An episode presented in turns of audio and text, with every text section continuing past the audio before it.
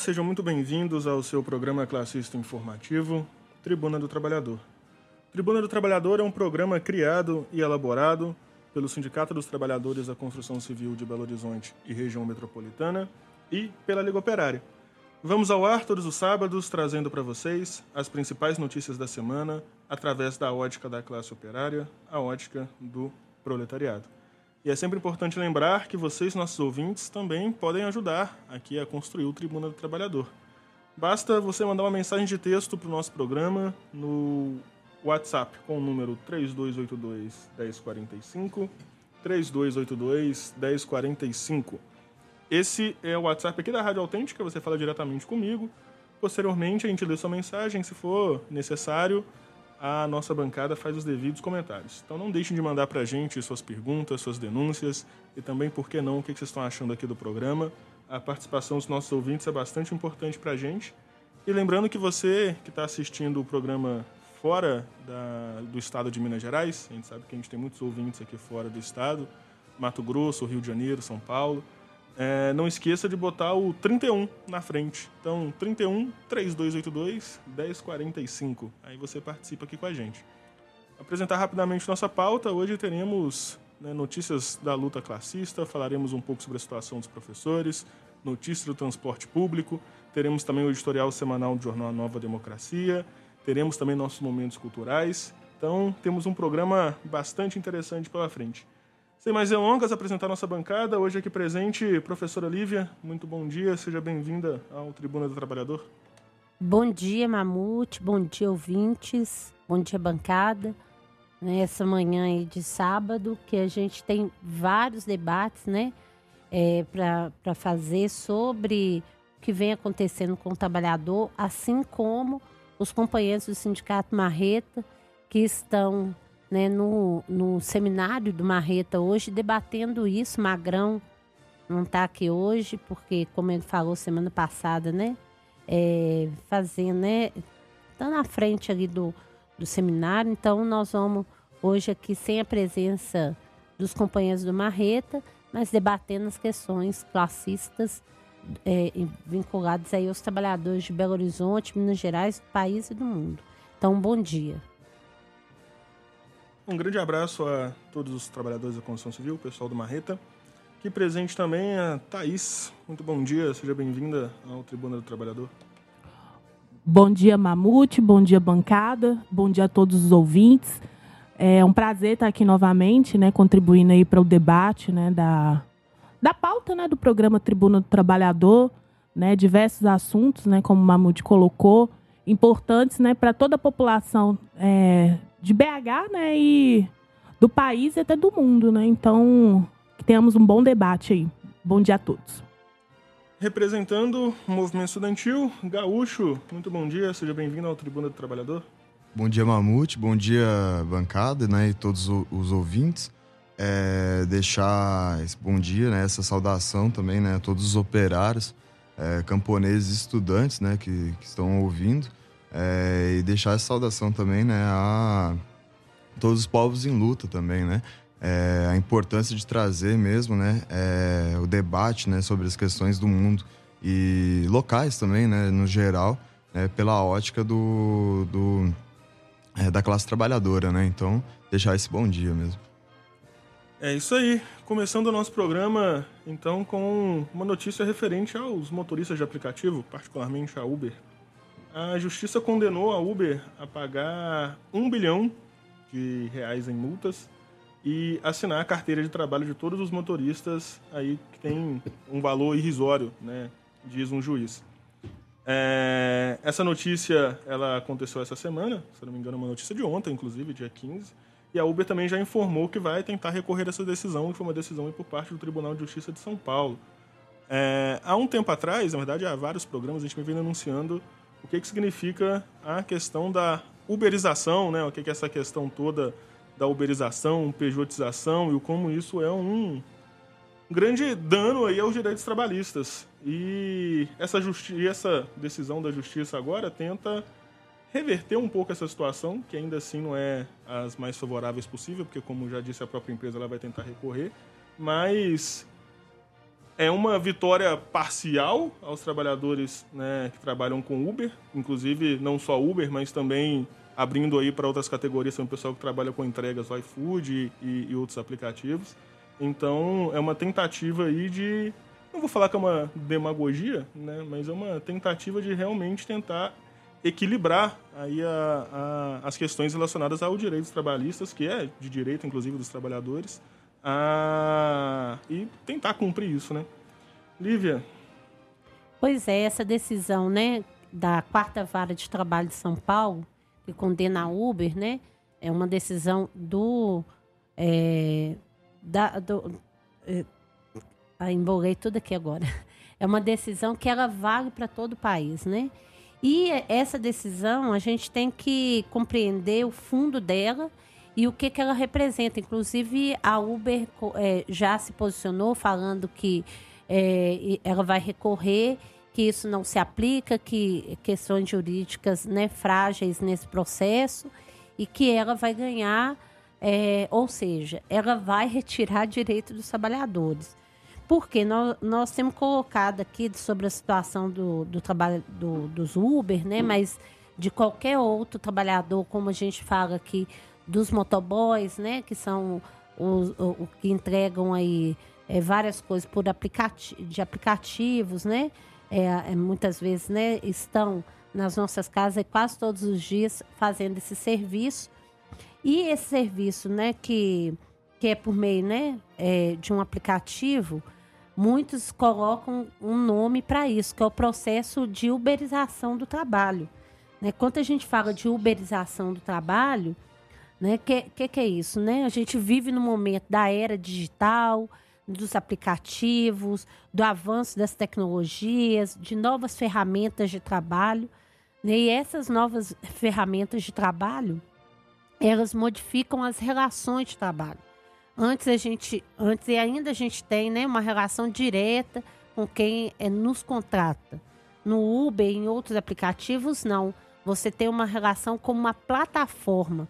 Não existe uma relação direta e isso acaba tendo uma deteriorização dessas relações de trabalho, porque o valor do trabalho, que é fruto da força do trabalho, né, do trabalhador, a gente vende a nossa força, ela é calculada é, no sentido de favorecer, principalmente né, no seu montante. Pensa quanto a Uber é uma empresa internacional, quantos Ubers né, no mundo inteiro vão enviando um valor que ali vai é, amontoando e ela é uma empresa bilionária hoje sem ter nenhum carro é, em nome dela, né? E essa deteriorização significa o quê? Não tem vínculo empregatício, né? É, a relação é uma relação que, que a gente fala que ela é flexível. O que é, que é uma relação flexível? O trabalhador ele, ele presta serviço por demanda. Então, por exemplo, a, a gente vai chamando o Uber e ele vai aceitando. E essa demanda que ele vai tendo, ele vai trabalhando até 12 horas, 13 horas, 20 horas, não é isso, Thaís? É isso mesmo. Completando isso que a, que a Lívia está falando, Inclusive, no dia 11, né, essa semana, né, um pouco antes dessa decisão do juiz, é, saiu também no, é, uma pesquisa que foi feita né, por estudantes da UFMG junto do DIEESE, colocando que os motoristas de aplicativo hoje, né, eles pesquisaram né, o perfil da Uber, trabalham em média 50 horas semanais né, que vai de encontro com isso que a Lívia está falando, né? Porque às vezes coloca, o aplicativo coloca lá um limite de tempo, porém, como às vezes o motorista não trabalha só com a Uber, tem a 99, tem outros aplicativos que vão surgindo no mercado, os motoristas, né, para conseguirem mesmo sua, o seu próprio sustento, né, eles desligam o aplicativo, trabalham com outro e ficam intercalando. Né? E de acordo com essa pesquisa, é, o valor em médio que os motoristas estão tirando por mês, né, assim, para o seu próprio sustento, é cerca de R$ 2.500. Então, às vezes, o motorista chega a ganhar 6 mil, por exemplo, né, é, reais é, trabalhando por aplicativo, mas desses 6 mil, parte desse dinheiro vai para manutenção é, do, do próprio veículo, né, cerca de 76% né, do, dos motoristas colocaram isso nessa pesquisa. Foi entrevistado uma média acho que de 400 motoristas, né? Porque nessa matéria fala que a Uber não disponibiliza quantos motoristas tem cadastrados no aplicativo.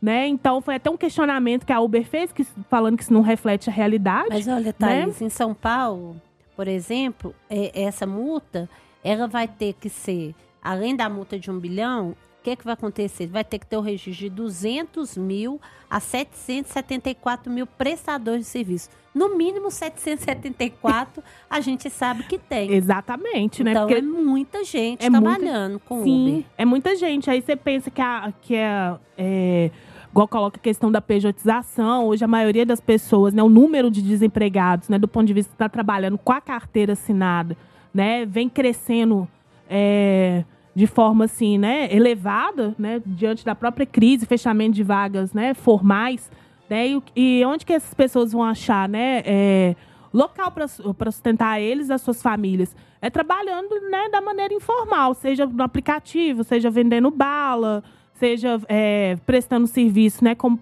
é, como é, PJ, né, com o CNPJ, que às vezes é uma exigência né, das empresas hoje, hoje, né, igual na própria construção civil eu vejo que os companheiros colocam, né, que às vezes você chega lá para numa obra, né, é, tem lá, a empresa fala que tem 10 funcionários naquela obra. Aí você chega na obra, são 100 funcionários, mas desses é, 10 estão no próprio registro CNPJ da empresa, né, que é a grande construtora.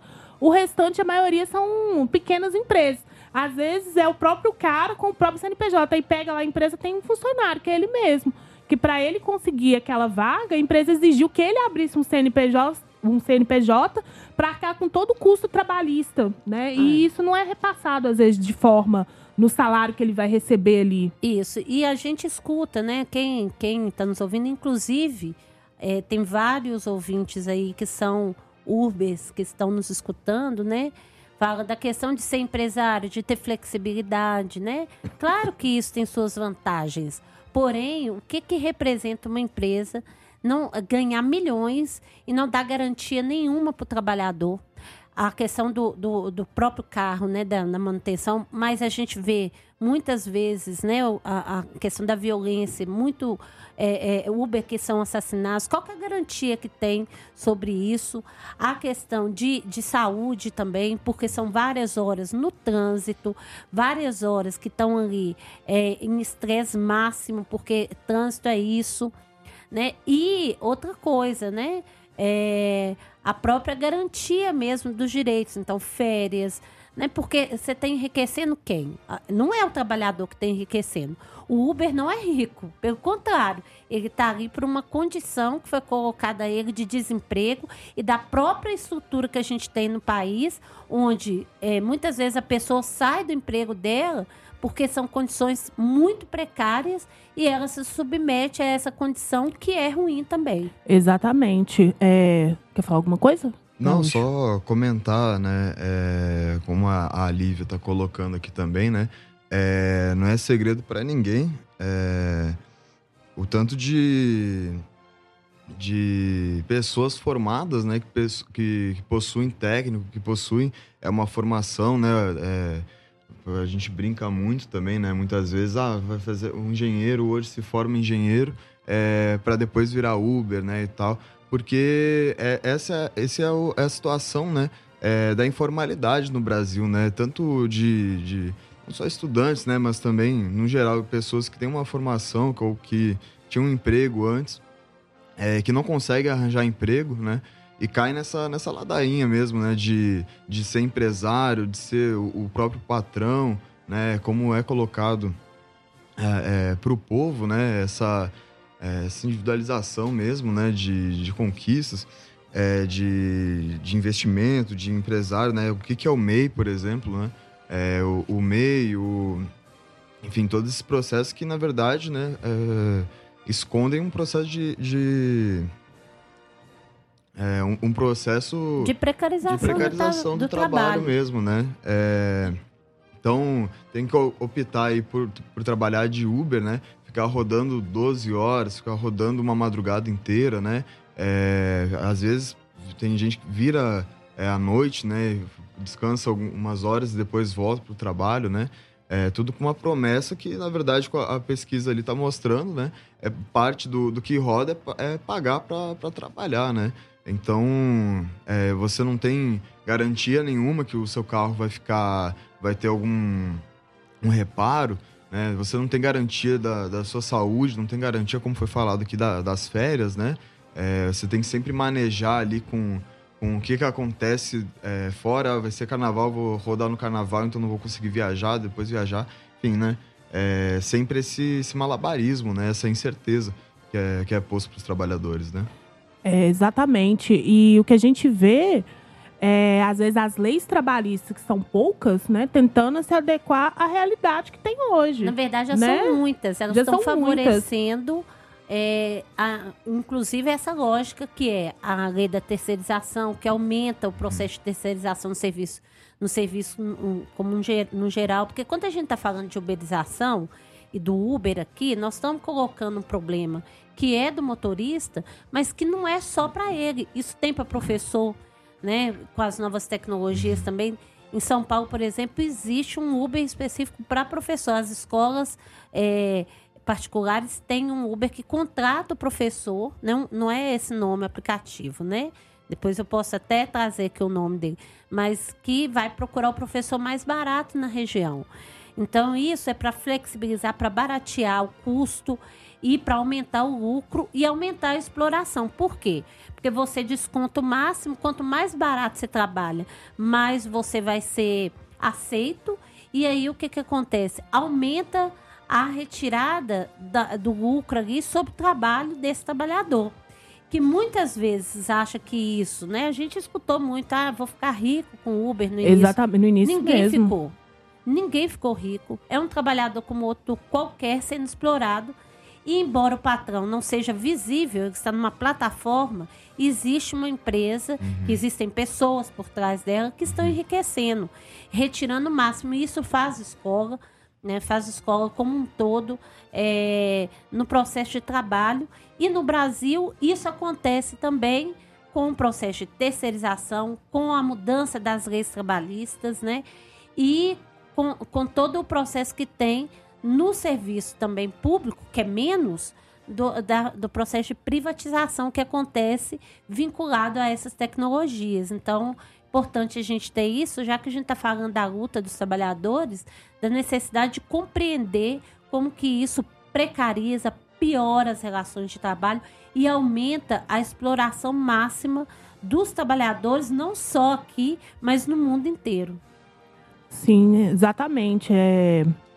E diante disso, outros dados, né, que eu acho importante colocar aqui, né, dessa pesquisa que foi feita, né, é, pela UFMG junto do DIEESE, né, além da manutenção é, do veículo, né, o valor que o motorista hoje arrecada, né, na plataforma, é, 70% falou que vai pro seguro do veículo, que se acontece um acidente, né, ele vai ficar um período ali ou sem trabalhar ou, ou com outro veículo.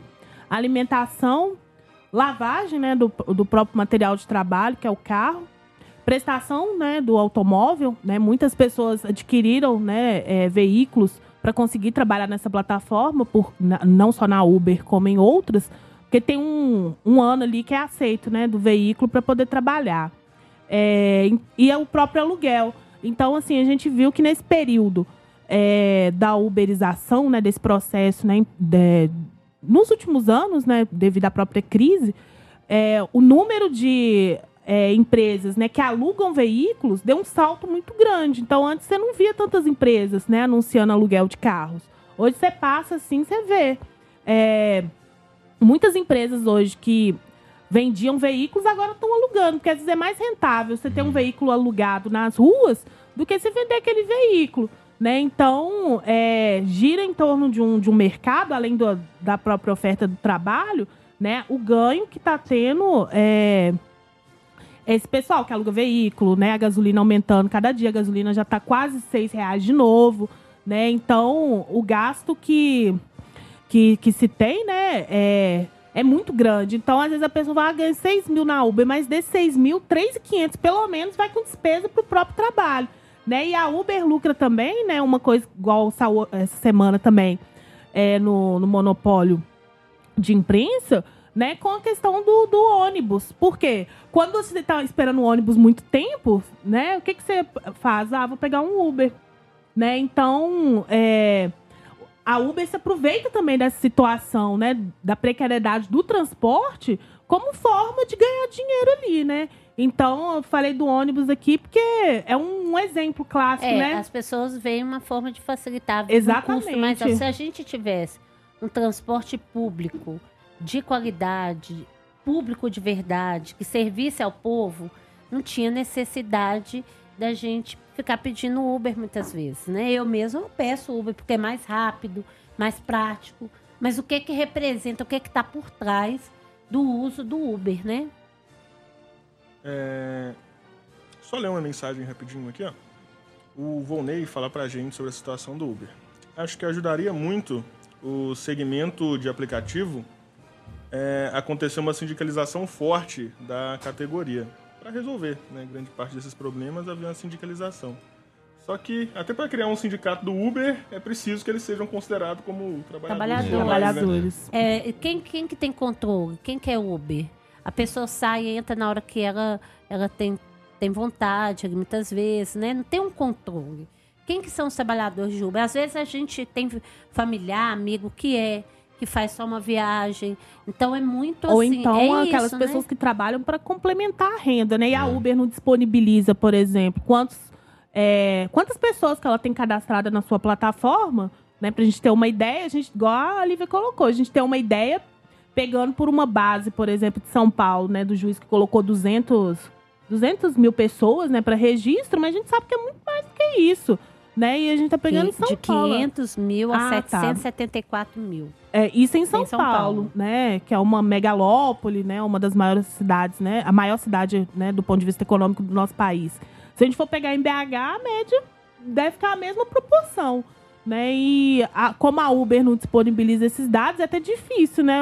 A gente analisar, né? Mais ainda a situação. Mas isso é, um é uma planificação que a gente tem que compreender, que é, é a mesma lógica né, que, que a gente vê em outros setores da não organização dos trabalhadores.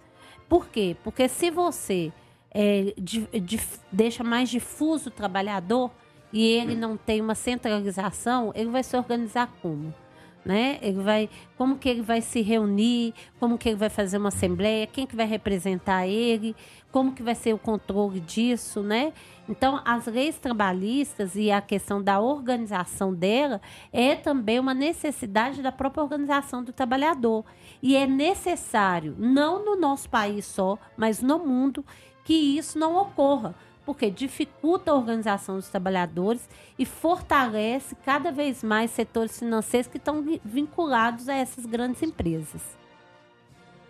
Falando então de transporte público, é um ônibus do MOV, para variar, é, da linha 500, que Pra atende de o. Morro Alto, para variar. Adivinha o que aconteceu? Teve um princípio de incêndio no meio da Antônio Carlos, para variar. É, exatamente, né? Toda semana é, a gente vê notícias como essa no monopólio de imprensa, né? Traz aqui para o Tribuna do Trabalhador também, né? É, por quê? Toda semana eles ficam repetindo, ah, um ônibus pegou fogo, mais um princípio de incêndio, alguma coisa assim. Para daqui a pouco, quando acontecer um acidente que tiver vítimas fatais, que não vai demorar, né? é, a gente não se assustar.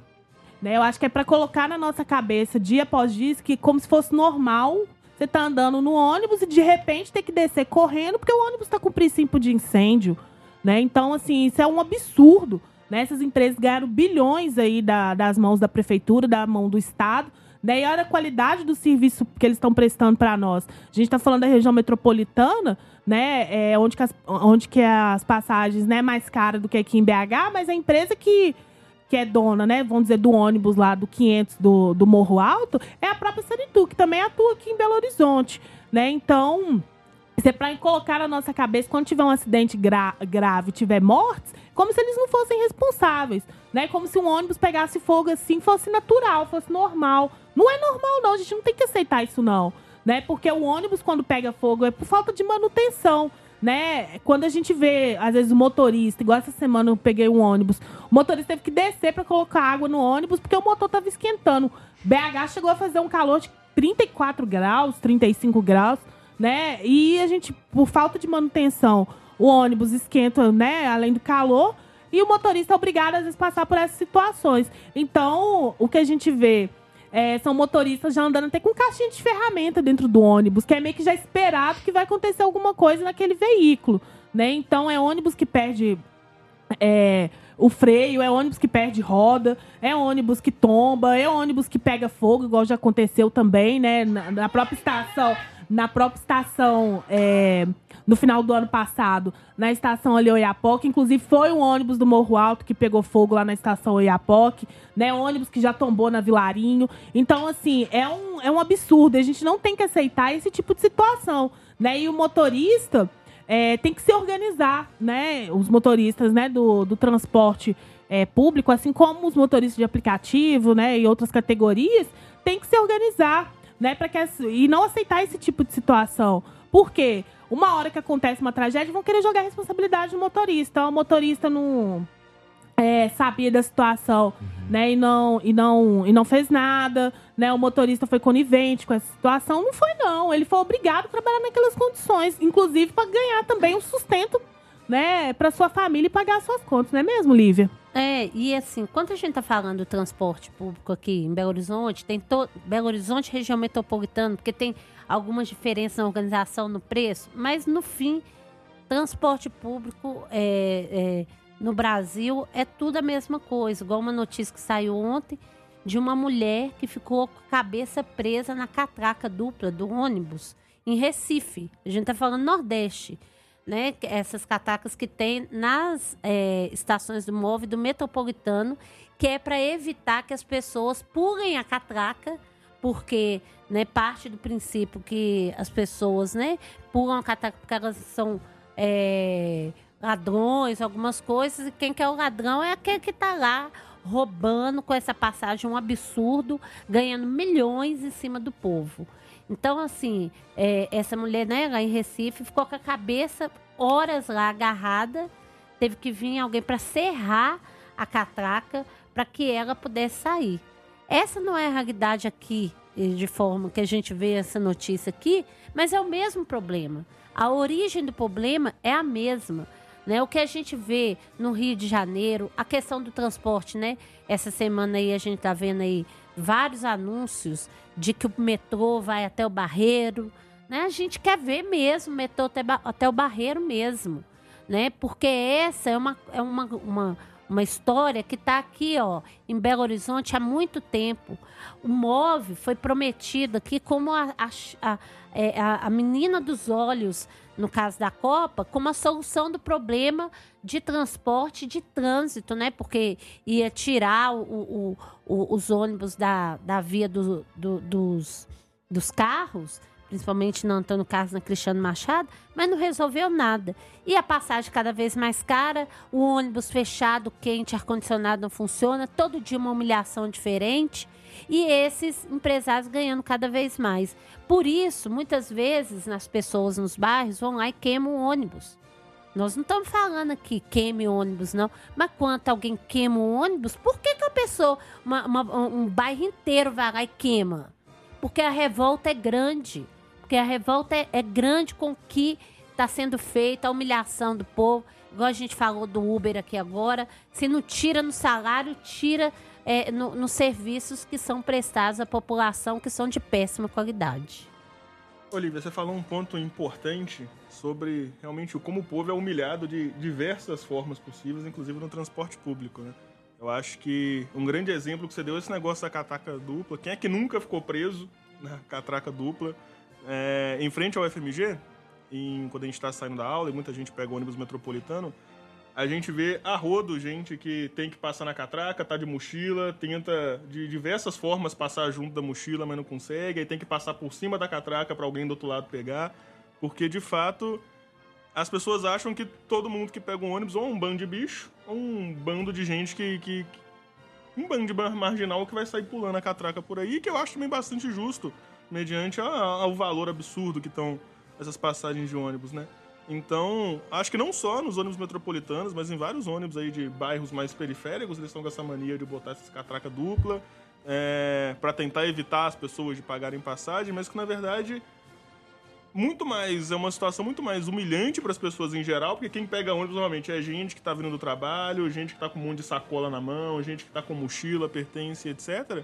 E isso, né, na verdade, faz com que as pessoas realmente passem por uma situação de humilhação gigantesca. Eu não estou falando que é, caramba, é a tadinha das pessoas, mas de uma forma geral é que realmente é um incômodo gigantesco mediante a uma precarização do, do, do transporte, porque a precarização não está não tá direcionada somente no valor da passagem, nas condições é, físicas do ônibus, vamos dizer assim, mas também na qualidade, no, no conforto que o trabalhador passa naquele negócio, né? Então, é, não me admira, de fato, né, as pessoas queimarem ônibus em bairros de periferia ou a primeira sacanagem que acontece com o povo, seja igual acontece no Rio de Janeiro, assassinato na criança ou coisas assim, um ônibus é a primeira coisa em que eles né, resolvem atirar fogo, não só porque caracteriza também uma, né, uma questão de revolta, mas também o que representa o transporte público. Acho que, igual a Lívia falando, a questão é no país inteiro, né? Não é uma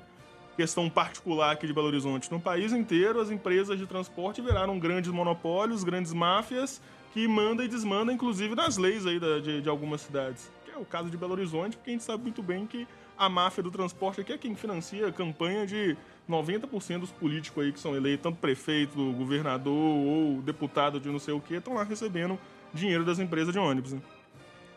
É isso aí. É isso aí. E a, o metrô continua na promessa. E o metrô continua na promessa tal qual o ET lá do México, né? Começa, começa uma grande revolta, assim, acontecendo, já já eles vão lá e liberam uma grande notícia, ó, o metrô até o barreiro, né? Crise econômica no mundo nem inteiro. Nem lembrava desse ET. Eu também não estava nem lembrando desse ET. Crise econômica no mundo inteiro, acontecendo a guerra na, na Rússia, Estados Unidos lá se ferrando em várias formas, a, a NASA vai liberar aí os documentos dos OVNI. É, mas eu acho que o principal, né, dessa discussão do transporte, né, e da, da questão do Uber né, colocar, né, igual a gente debate aqui, né, para os ouvintes, né, a necessidade da organização, né, dos trabalhadores, né, que só assim a gente vai conseguir transformar de fato, né, é, a realidade, né, e, e, dos usuários também, né, porque quando a gente fala de transporte público, né, é, não é só o motorista, né, que está passando pela humilhação, nós também que andamos diariamente, né, nesse lixo, né, que eles falam que é transporte público, nós também somos humilhados, né? Igual a Lívia colocou, o Mamute colocou, né? Pagando a passagem cara, não conseguindo passar naquela bendita roleta dupla, né? Ou ficando agarrado na porta, né? Ou então socado dentro dos ônibus, né? Que, que as empresas não respeitam horário. Então é chamar né, a população, de maneira geral, a se organizar. Né? Porque agora colocaram, implementaram é, bilhetagem eletrônica, né? Que você pode pagar a passagem do metrô até no, no cartão de crédito agora. Mas que melhoria que teve no metrô? Só o Wi-Fi? Para justificar o aumento da passagem para 5,50? E os trabalhadores também, né? E tra... Lembrando e... que os trabalhadores do metrô não têm nenhuma garantia de trabalho. É, vão ficar um tempo. Eles eram funcionários públicos e deixaram de ser de um dia para o outro. Acordaram, uh, né? Como 18 diz, né? milhões, né? 18 Acho milhões. Foi isso mesmo. É. 18 milhões. Banana, né? A preço de banana, né? preço que se a gente for olhar aqui em Belo Horizonte, né? O que essas empresas de ônibus estão ganhando é muito mais do que isso daí, proporcionalmente. Então, né, é, é essa que é a realidade. Para o trabalhador, o que, o que a gente tem é a nossa organização. Sem organização, nós não vamos ter nada. E os, não que os trabalhadores não, não se organizaram, né? Porque poderia ser até pior, né? Mas nós temos que nos organizar e lutar contra essas retiradas de direitos. Isso é só né? mais uma prova é. né, da importância e da necessidade da, da organização, organização, né, dos trabalhadores de forma combativa, né, independente, né, e defender mesmo os direitos com, com e dentes.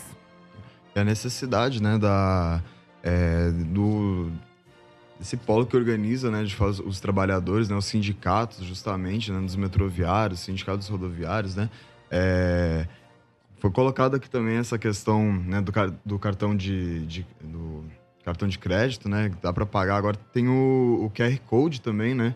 É, nos ônibus agora, como se fosse assim uma coisa é, muito inovadora, né? Como se fosse assim uma coisa tecnológica, assim, né? De inovação para um ônibus que se tu olha para o teto, tá tremendo o, o teto inteiro, tá caindo parafuso, né?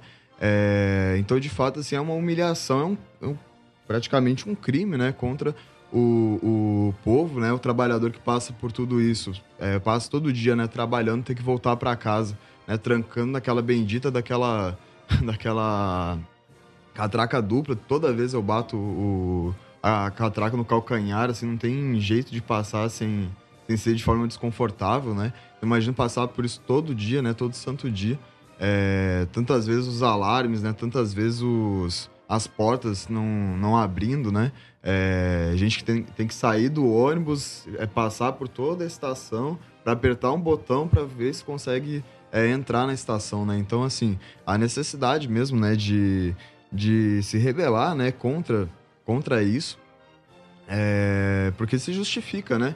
É justificado, porque toda essa questão hum. que, que passam por todo o dia, né? é, que os trabalhadores, né, que, que até os, tra os trabalhadores, da, os rodoviários né, e os metroviários passam por isso, né, é, toda vez.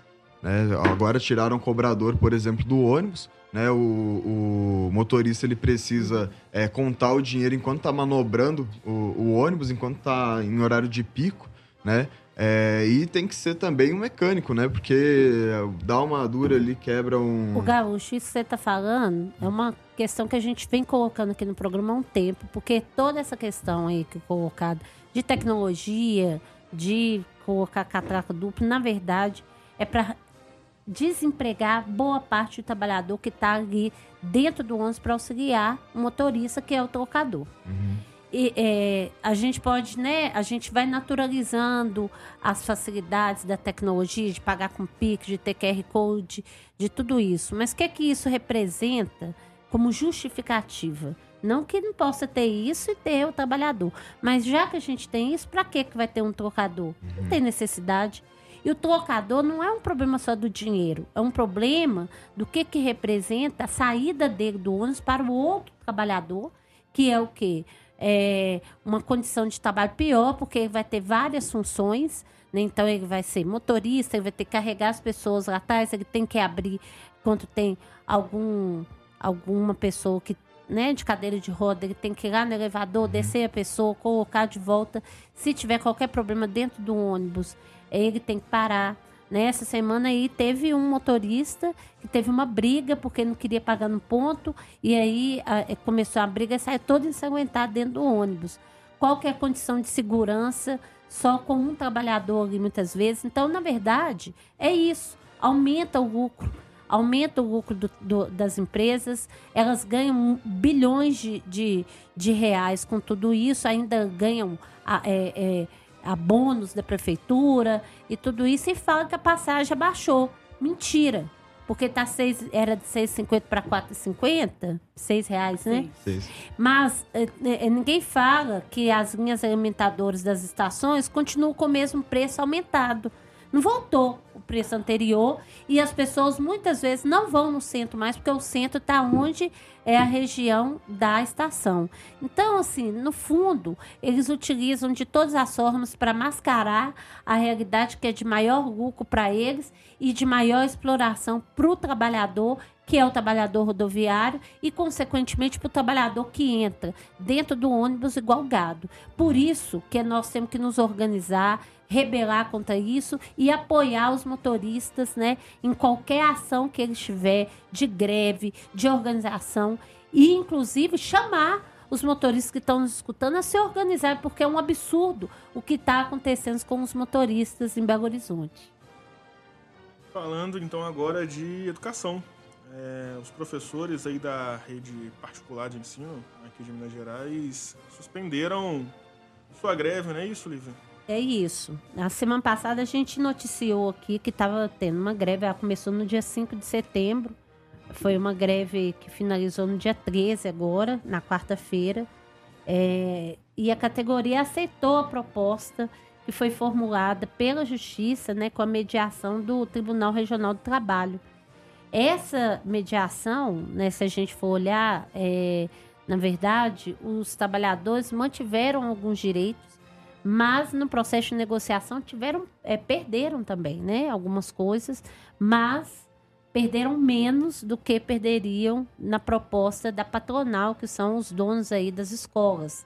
né, a categoria aceitou uma, uma proposta. É, nessa proposta, né, tem uma cláusula que é por, pelo, é, sobre o adicional por tempo de serviço, que vai ser alterada. Ela era de 5%. Que, que é isso? À medida que o professor vai passando o tempo de docência, de 5 em 5 anos, ele vai ter o que a gente chama de quinquênio. No Estado e na Prefeitura de Belo Horizonte, por exemplo, a gente tem com isso um adicional de 10% do nosso salário, que é um quinquênio.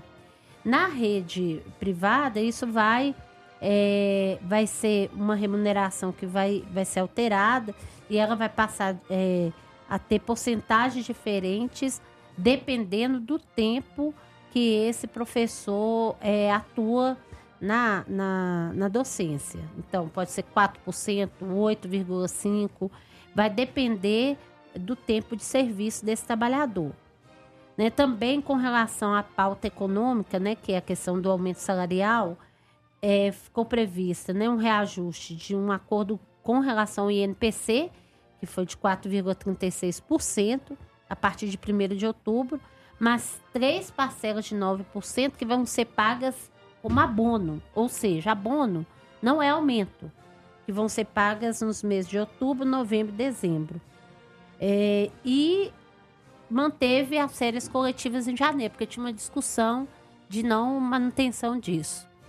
Então, tanto o sindicato quanto vários trabalhadores, né? Eu tenho colegas que são professores da rede particular, falam do assédio moral que estava acontecendo nas escolas, que é diferente do Estado. No Estado ocorre também, porque é ameaça de corte, ameaça que vai contratar outros professores para estarem naquele lugar. Porém, a gente tem uma segurança maior muitas vezes porque é um serviço público. Agora, no serviço privado, é no final do ano, vários professores, em especial os que estavam de frente na liderança ali dentro da, de cada escola, pode ser mandado embora. Então tem essa ameaça constante disso, o que dificulta a organização desses trabalhadores, né? É, então os professores decidiram encerrar a greve no dia 13. Nós aqui do programa, né? É, exaltamos esses professores, né? Porque debaixo de toda a opressão dos patrões ali, que ganham também muito com essas escolas, né? É, principalmente as escolas mais tradicionais de Belo Horizonte, que é onde tem o maior número de professores, né? É, e que bancaram uma greve que teve uma participação massiva de professores e que representa também, né, um processo que a gente fala, né, de tudo isso que significa a questão do legislado para o que é negociado, né, que é uma, uma luta que está tendo também da organização dos professores, né, fruto da reforma trabalhista. E o que a gente viu é uma luta para que é, mantivesse a convenção coletiva, a organização sindical, junto com os, um dos interesses dos trabalhadores decidido em assembleia. Então foi isso, os professores voltaram, é, mas é, não podemos falar que teve um ganho real, mas perderam menos, né, do que. Mas é uma vitória é, não ter perdido, né, o quinquênio, a questão das férias, que, que são reivindicações desse grupo de professores das escolas particulares. É isso aí. E a justiça determinou também essa semana a prisão dos irmãos Mantega, que foram estão sendo acusados de serem os mandantes do assassinato dos fiscais do Ministério do Trabalho na cidade de Unai.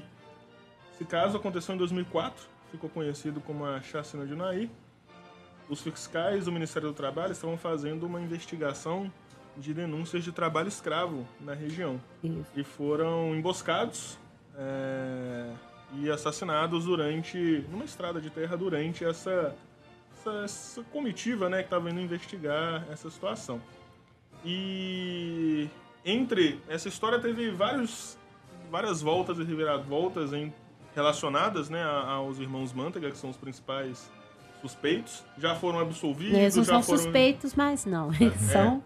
Esses foram Já eles mesmos. Já foram absolvidos, desabsolvidos várias vezes ao longo dessa, né, de todos esses anos. E dessa vez estão condenados, mas ainda há possibilidade de recurso. Né? Mas... É, só um comentário, né, pra gente, pra gente pensar mesmo. ele, esse crime foi em 2003, né? Tem 20 anos. Olha como que essa justiça no nosso país, né, ela é de classe. Se tivesse sido, né, um, um trabalhador, né, um, um morador de periferia, um camponês, né, essa prisão já teria sido efetuada há muito tempo, né, um trabalhador lutando pelo seu direito, alguma coisa assim, né, não teria essa demora toda, né, nem direito a recorrer, né, em liberdade, né, nas instâncias igual, né, o caso é, do, dos mântegas, né, é, recorrer ao longo de 20 anos livre. Se fosse um de nós que cometesse um crime, né, até um crime pequeno, assim, né, é, não, não que eu tô chamando as pessoas a cometerem crimes, não é isso. Mas fosse assim, a gente pegasse algum alimento, né, para matar nossa fome no supermercado, a gente ia ficar aguardando julgamento preso.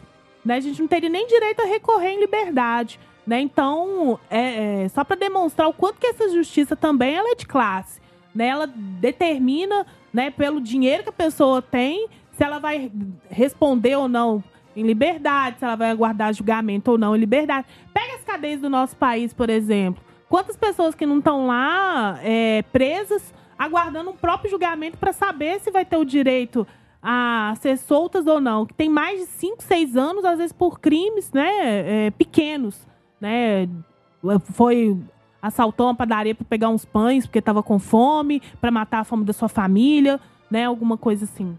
É, eu acho que esse caso é importante a gente enfatizar ele, o que, que ele representa na, na sua gênese, né? É, são várias questões aí. Primeiro, que a gente vem colocando aqui na luta pela terra, por exemplo, a estrutura do nosso país. Embora a gente não vai falar de luta pela terra, que é um crime é, que foi cometido por dois fazendeiros, né? Esses dois fazendeiros, a justiça está a serviço deles. Por quê? Nós vivemos num país que a estrutura econômica dele é pautada no latifúndio, na questão agrária. E a justiça pautada, se a economia é pautada nisso, a justiça também vai ser vinculada a essa economia. A justiça está a serviço dos latifundiários, dos fazendeiros, dos grandes donos aí de terra. E esses dois irmãos, que é o Norberto Mânica e o Antério Mânica, que podem ser presos. Não, não, eles podem ser presos em breve, 19 anos após o crime que, que a gente já falou diversas vezes, vezes aqui. Né? Eles estão amparados pela justiça né, que é uma justiça vinculada, burocrática, vinculada ao capitalismo que tem no nosso país, que se vincula à questão da, da, da terra, a, a, a estrutura econômica vinculada à terra. Então, logo, quem é fazendeiro, que tem poder no estado, vamos falar de Minas Gerais, não vou falar do Brasil, no estado de Minas Gerais, esse povo está financiando campanha, esse povo financia pequenos poderes aí no interior, que está vinculado também aos que estão aqui, que estão lá dentro da, da Assembleia Legislativa, que estão dentro do governo. Então, os vínculos políticos estão vinculados à economia. E isso se relaciona à justiça também. Essa decisão que o Supremo Tribunal de Justiça, né, de autorizar aí a prisão deles, né, é um escárnio, porque já foram duas decisões uma é, é de 69 anos de prisão, outra de 100 anos de prisão, e até hoje, nem um dia. É igual a Thaís falou, né? É, e a gente já falou de vários casos de pessoas que vão no supermercado e roubam uma latinha de, de sardinha, é, pega alguma coisa ali e é taxado como criminoso, porque, não, que absurdo, nós temos que defender que as pessoas têm que ser honestas tem que ser honesta numa sociedade que é justa. Né? Uma sociedade injusta como a nossa, a desonestidade, muitas vezes, que é um julgamento moral, ela, na verdade, é expressão da desigualdade. E a desonestidade desses grandes aí é matar quem defende o povo, que são os camponeses, que são os defensores aí que a gente é, né, vem colocando aqui, né? Que são esses trabalhadores que estavam ali, né, é, fazendo, né, que é o, o, os o, os trabalhadores do Ministério do Trabalho, os fiscais do Ministério do Trabalho, que foram assassinados, né? Então, que justiça que é essa? Eu não estou aqui defendendo que ninguém tem que ir e entrar dentro uma, do supermercado e fazer nada disso, não. Não acho que deve ser feito isso, mas eu estou falando que a justiça tem pesos diferentes pela condição econômica e política numa estrutura como no nosso, nosso país. Dois pesos e duas medidas, É, né? No nosso Porque país. que- muitas vezes quem faz isso é, é, no supermercado, né, só para justificar, são pessoas que estão passando fome mesmo, ou que estão ali numa condição de vida muito ruim. E o que a gente vê é que esses aí estão comendo do bom e do melhor enquanto o povo está morrendo. E outra coisa, aí falando dos fiscais, né? Tem várias manifestações é, que, que vem acontecendo há esses anos todos. 2015 foi o ano mesmo do julgamento, porque eles ficaram sem julgamento nenhum. Então, é, a gente vê que a justiça, né, é, a justiça ela tem, ela tem um- um- um- uma escolha. E a escolha não é a serviço do povo. A Vocês gente, querem comentar? Então, é, a gente vê, né, é, essa questão que é mais um crime, né, é, do latifúndio, né, que é do caráter do, do latifúndio mesmo, né, mais uma barbárie aí que fica tanto tempo, né, pela espera de um julgamento, à espera de, de uma decisão, e a gente observa até o próprio caráter é, do latifúndio, do poder do latifúndio no nosso país, porque o camponês, né, o, o, o camponês principalmente no campo, ele é assassinado, a gente tem notícias aí, a gente vê é, de forma, assim, cada mês, né, tem alguma perseguição é, política, tem alguma tortura, né, é, no campo. É a, a luta mais sang- ah, sanguinolenta, né, que existe no nosso país. É a luta pela terra, a gente tá vendo aí a CPI do, é, do, MS, do MST, né, criminalizando é, a luta pela terra. Mas é interessante ver esse caso, assim, é, ressaltar um ponto que esses fiscais, né, estavam trabalhando também para o Estado, né, estavam trabalhando pelo Estado e foram mortos, né, é, pelo por, por pistoleiros a mando, né, de é, basicamente, né, do latifúndio, para a gente ver, né, é, como que o latifúndio ele passa por cima de tudo e por todos, né, é, até mesmo da- das da- da- do próprio Estado, né, é, porque ele sabe que, que, no fundo, né, é, tudo serve a ele, né, tudo é de domínio é, do latifúndio, porque tudo gira em, em cima, né, é, do domínio do, do latifúndio, né, é, com o apoio do, do, do imperialismo. Então, a gente vê essa questão, assim, é, é, claramente, né, mais uma barbárie que acontece é, contra o povo e contra, assim, democratas, né, enfim, pessoas que estavam trabalhando ali. É, são É. trabalhadores, né? O nome deles é Era- Erastótenes Uhum. de Almeida Gonçalves, João Batista Soares e Nelson José da Silva, que são os fiscais. E o motorista, o Ailton Pereira de Oliveira, que eles entraram numa emboscada, porque estavam aí Unaí para ver isso que o Mamute falou, né? De uma, uma condição de, de trabalho escravo ali na, nas fazendas deles. Já estava em Minas Gerais fazendo essa ronda para verificar, porque é, se, se todos lembram aí que nos escutam, a gente fala, mas também a gente viu nos últimos 20 anos muitas denúncias de é, trabalho escravo em carvoaria e, e também nas é, fazendas de café, né? Tra, né? Trabalho escravo, serviu, né? É, então, é, essas denúncias estavam se multiplicando e a gente pode ter certeza que não diminuiu, mas como que é, o, o- isso que você está falando, Gaúcho, do poder da justiça, é, é, a, justi a lei do Estado pouco vale para quanto acontece isso, porque é, é o poder da bala, é o poder do latifúndio, é o poder dos grandes fazendeiros, né? Que estão ali é, tendo seu pequeno, pequeno e grande poder, né? Desafiado de qualquer forma. E, em última instância, tudo isso que aconteceu, têm um mandante aqui e tudo, mas é culpa do Estado. Primeiro, porque não é, foi feita uma denúncia anterior de que esses é, auditores fiscais estavam é, recebendo ameaça de morte, inclusive desses que são os mandantes. E o Estado não fez nada. Segundo, porque se morreu, morreu porque estava trabalhando para o Estado que não garante essas condições. É, o, o, os fiscais do trabalho eles têm uma importância muito grande para fiscalizar né, o que vem acontecendo contra o trabalhador. E muitas vezes, né, por ações das pessoas particulares, não uma ação do Estado efetiva, porque se a gente for olhar no todo, quem é favorecido, né, são, são os donos da, das grandes fazendas, né? Então, o que a gente tem que colocar aqui, que em última instância, para além dos dois irmãos, o Estado é culpado disso que aconteceu com esses trabalhadores, né? E que é, isso sirva para a gente compreender qual que é a justiça que a gente tem no nosso país, como a gente vem colocando no programa toda semana. É isso aí, né, Mamute? Para a gente encerrar esse bloco, vamos falar sobre a decisão aí do STF, que liberou o crédito consignado para os beneficiários de programas sociais que nem o Bolsa Família. Apesar da decisão, no mesmo dia o governo também disse que os beneficiários do Bolsa Família não poderão buscar crédito consignado do Bolsa Família, mas tem vários outros auxílios que o governo dá.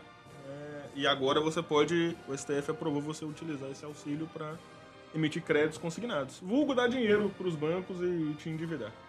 Isso. E o, o Mamute, é, essa coisa do, do, do, crédito, né? A gente já, já viu isso antes. Aumentar crédito, comprar, fazer, é, fazer empréstimo, endividar ao máximo, aí achar que isso é o crescimento da economia, né? Pra, porque a gente está conseguindo comprar porque está tendo crédito consignado. Aí passa um tempo, quebra tudo. E quem que, que sobra com isso? O trabalhador. Porque ele tem que pagar, porque o nome dele, né, é, como fala aí na praça, né, fica sujo, é, não tem condição é, de, de resgatar, porque isso daí vai sendo descontado do salário, da aposentadoria, do, do próprio benefício, nem embora não possa. É, então, assim, como que a lógica né, não é de promover uma condição de melhora do salário, da condição de vida, de melhorar o que é o salário mínimo, como o Magrão vem falando aqui toda semana do salário mínimo do DIEESE, hum, que é mais de 4 mil reais, mas sim de fazer com que é, é, o trabalhador ele se individe, ele peça né, ajuda ali ao setor privado e se individe e depois a responsabilidade disso é dele. Sendo que, novamente, falando do Estado, Estado não se responsabilize em nada é, pela condição de melhora da qualidade de vida. Nós queremos é, é, é, que a cesta básica abaixe mesmo, nós queremos é que o salário aumente e não que o povo se divide. Até porque, é, igual essa liberação né, do crédito consignado, se for pegar é para o benefício de prestação continuada, né, o BPC, que é o que? Um salário, mil, um salário mínimo, 1.320. Né? Então, isso que a Lívia colocou. As pessoas vão fazer o empréstimo para quê? Para pagar as dívidas né, com o próprio banco. Né? Então, às vezes, libera lá um valor de 5, 6 mil, a pessoa ela não vai usar aquele dinheiro para comprar coisas, né, é, para o seu consumo ali. Ela vai usar para pagar a dívida que ela já tem, gerando uma nova dívida. Então, é, o que a gente, né, é, quer que o salário mínimo de fato, né, seja aquilo que dê para a pessoa se sustentar, né, que tenha um aumento real, né, e melhorias de fato é, do salário da população. Salário mínimo de 1.320, o que, que você faz com isso hoje? Mal, mal dá para pagar as contas né? Então a gente vive uma situação de pobreza extrema no, no, no, nosso país, né? Igual o programa sempre coloca aqui, né? E igual a Lívia colocou, o Magrão sempre coloca essa questão do salário mínimo do DIEESE, né? É, que tinha que ser 6 mil e quase 7 mil reais já. Né? E essa semana também saiu a notícia que a cesta básica aumentou, é, aumentou não, abaixou é, 2%. Né? Eu não senti desses 2%, não, se for pensar né, eu, nas compras que eu estou fazendo, o valor ainda sempre fica acima do que a gente tem condição, às vezes, de pagar. Né? Então, é que as coisas, de fato, né, o povo tenha direitos, né? E tem acesso, porque na Constituição está falando que a gente tem acesso a direito, né? A saúde, educação, alimentação. E, no fundo, a gente não tem direito a nada, porque se a gente tem que pagar isso tudo, então a gente não tem, de fato, direito nenhum. É isso aí. para seguir nosso programa, vamos então agora para o nosso momento cultural. Em nosso momento cultural hoje, a gente vai falar sobre frevo. É, o frevo é um ritmo genuinamente brasileiro e agita muito numa dança frenética. O nome desse ritmo, né, que é o frevo, nos últimos dia 14 de setembro foi comemorado o Dia Nacional do Frevo. E especialmente na região de Pernambuco, essa, cele essa celebra essa celebração tem um significado ainda maior, pois onde é o frevo nasceu. O frevo, enquanto gênero musical e de dança, que se tornou, tornou um dos símbolos mais emblemáticos do Carnaval de Recife e Olinda, bem como aí de toda essa cultura lá do estado de Pernambuco. O frevo surgiu no final do século XIX, a partir de uma mistura de ritmos como polca, machixe e marcha. A palavra frevo tem de origem no termo ferver, fazendo referência à energia e intensidade aí do estilo musical e da dança também significa ferver ou fervura em português. Para homenagear esse dia, escolhemos uma música para expressar esse ritmo de forma genuína, com o a música se chama Voltei Recife. Então vamos ficar aí com a música Voltei Recife e já já a gente está de volta.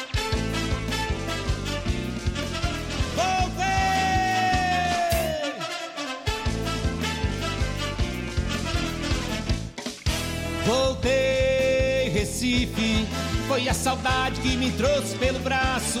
Eu quero ver novamente vassoura na rua abafando, tomar umas e outras e cair no passo. Voltei, Recife, foi a saudade que me trouxe pelo braço. Eu quero ver novamente vassoura na rua abafando, tomar umas e outras e cair no passo.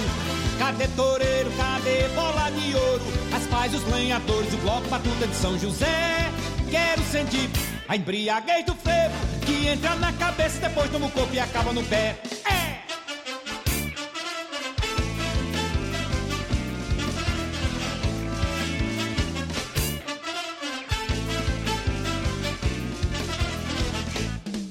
Voltei, Recife, foi a saudade que me trouxe pelo braço. Eu quero ver novamente vassoura na rua abafando, tomar umas e outras e cair no passo. Voltei, Recife, foi a saudade que me trouxe pelo braço. Quero ver novamente vassoura na rua abafando, tomar umas e outras e cair no passo. Cadê toureiros, cadê bola de ouro? As pais, os lenhadores, o bloco batuta de São José. Quero sentir a embriaguez do frevo que entra na cabeça, depois toma o corpo e acaba no pé.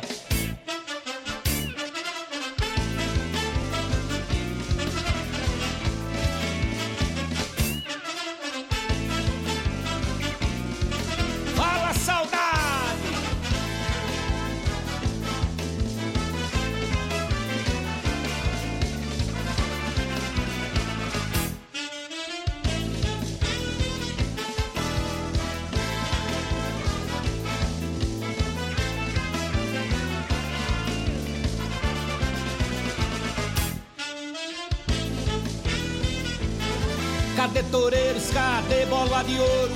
As pais, os lenhadores e o bloco batuta de São José. Quero sentir a embriaguez do frevo que entra na cabeça, depois toma o corpo e acaba no pé.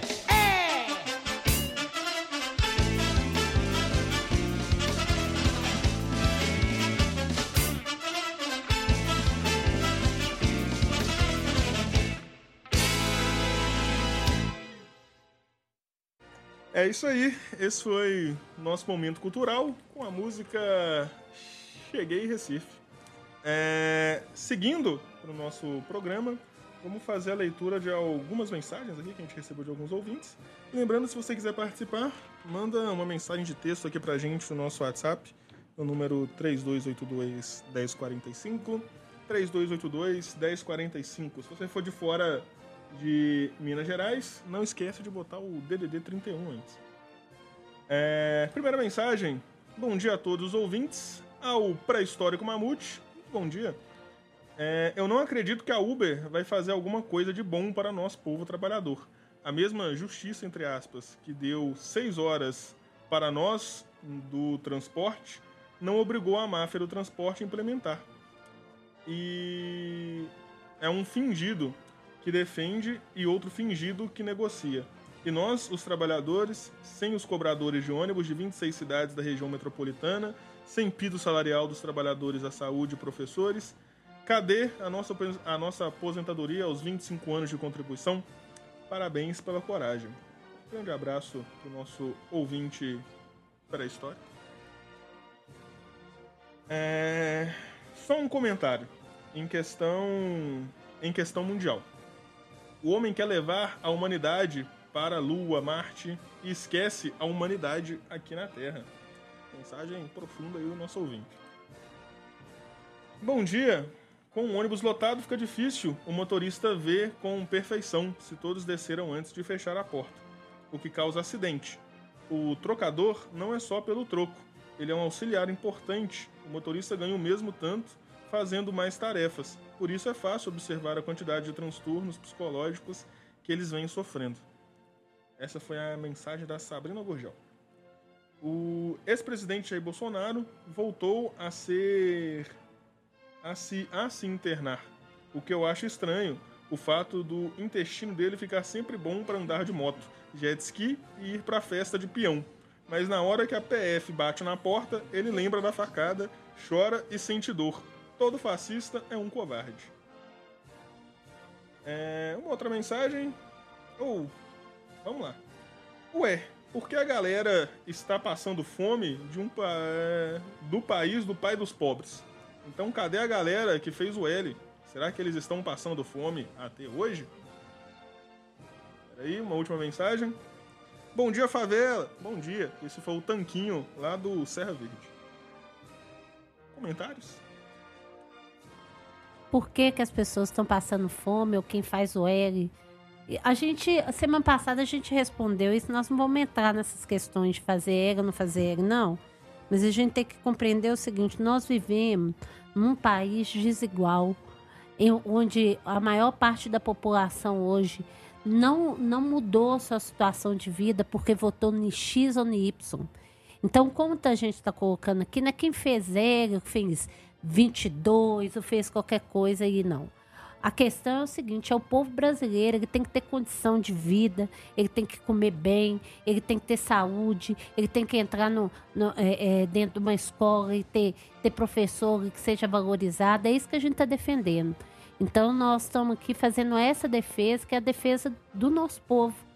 E a gente vive num país que as pessoas passam fome, sim, que vão para a escola para merendar, sim que vão, é, é, que chegam no supermercado, não tem dinheiro para comprar, que tem uma população enorme de rua. Isso não mudou, não. E por isso que a gente fala que as eleições, né, elas prometem de quatro em quatro anos, né, vem um candidato batendo nas costas da gente, fazendo mil e uma promessas de que a vida vai mudar, mas concretamente a situação de vida do povo num país como o nosso se mantém ainda com extrema desigualdade e por isso a necessidade do povo se organizar, lutar, mobilizar, ter consciência disso, se organizar com verdadeiros partidos, né? Não esses que estão aí, mas partidos que defendem uma transformação real, né? Quando a gente fala aí, no, que defendem uma, uma revolução de verdade, e não essa que é por meio do processo eleitoral desse Estado. Então, é essa que é a nossa defesa e isso passa pela luta é, na terra, pela terra, né, a revolução agrária. Isso passa pela luta na cidade dos operários junto com os camponeses, uma aliança operário-camponesa, que é uma transformação profunda da nossa sociedade. Por isso que a gente vem aqui toda semana e às vezes até repete: ah, o ônibus está queimando, ah, o, o, o trabalhador que está lutando. Né? O dia que a gente chegar e falar assim, não, a gente mudou a nossa situação de vida, que nós não estamos precisando lutar, nesse sentido, é porque a gente está numa nova sociedade. É, eu, eu concordo né, com isso que a Lívia colocou. Né, quando a gente fala aqui das pessoas passando fome, né, é porque de fato isso acontece, né, isso é para demonstrar o quão podre né, a sociedade que a gente vive, né, que produz né, o latifúndio, igual a gente falou aqui né, do, dos manteigas, o latifúndio que produz quilos e quilos, né, toneladas e toneladas de soja, café, né, de grãos, né, enquanto o seu próprio povo, né, tá aí a ver navios do ponto de vista da comida, né, é, E não precisa de ir muito longe, não. Né? A gente fala assim, às vezes o vizinho nosso está ali passando necessidade, dificuldade, né? E não é porque ele quer, não, né? Não é porque ele votou em X ou Y, não. É porque a gente vive numa sociedade, né, que coloca isso como condição para as pessoas, né? Do, do desemprego, da fome, da miséria, né? Independente de quem está no poder, se é X ou Y, né? E isso só vai se transformar com a mudança mesmo da sociedade, nas bases dela, né? Que é a destruição do completa do latifúndio, né? As terras distribuídas para os camponeses pobres, sem terra ou com pouca terra, porque ele sim garante, né? O alimento na mesa nossa, né? O que a gente come hoje são esses pequenos produtores, né? Que lá no pequeno pedaço de terra, sem ajuda nenhuma do governo, né? Fizeram é, a produção e garantiram que a gente tenha né, o, o, acesso ao arroz, ao feijão, né, aos legumes. Não é o grande, não. O grande pega tudo, exporta e deixa a gente aqui a ver navios. Só para eh, finalizar isso, a questão nossa aqui no programa, nós não estamos entrando numa polarização de partido A ou B. Nós estamos aqui defendendo, inclusive, que esses partidos não representam os interesses fundamentais do nosso povo e que essa polarização que existe hoje, fruto é, de uma questão política e da agudização mesmo das lutas aí, né, por poder do Estado brasileiro, elas não, não devem expressar é, a organização e a luta dos trabalhadores, independente aí do, do, do lado que as pessoas momentaneamente se coloquem, a gente tem uma questão que é lutar por uma condição de vida melhor e pela transformação da nossa sociedade, que vai muito além desse momento que está colocado aqui. A nossa luta né, contra toda forma de opressão que tanto A quanto B promove, é, é contra a pobreza é, do nosso povo, que tanto A quanto B promovem né, de formas diferenciadas, sim, mas que não transformam de verdade o que é, que, que é a nossa vida enquanto trabalhador. Né? Todas as reformas que foram feitas, elas foram feitas nos últimos anos aí por todos esses partidos que circularam aí na gerência do Estado. A reforma universitária foi feita no governo do Luiz Inácio.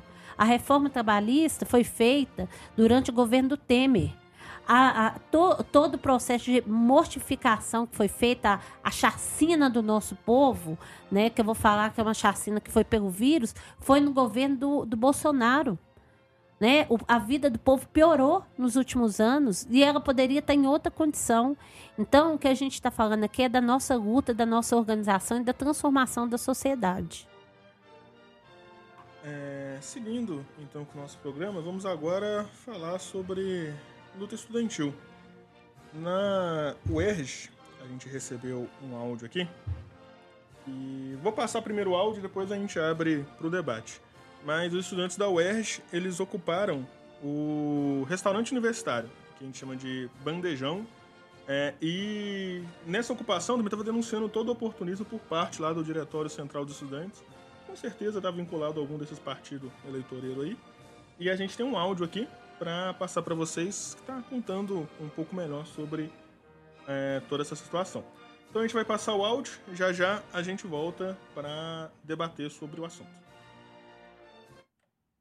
Bom dia, companheiros e companheiras da Tribuna do Trabalhador, do Sindicato dos Trabalhadores da Construção Civil de Belo Horizonte, na Rádio Autêntica Favela e a todos os trabalhadores, trabalhadoras e estudantes do Brasil.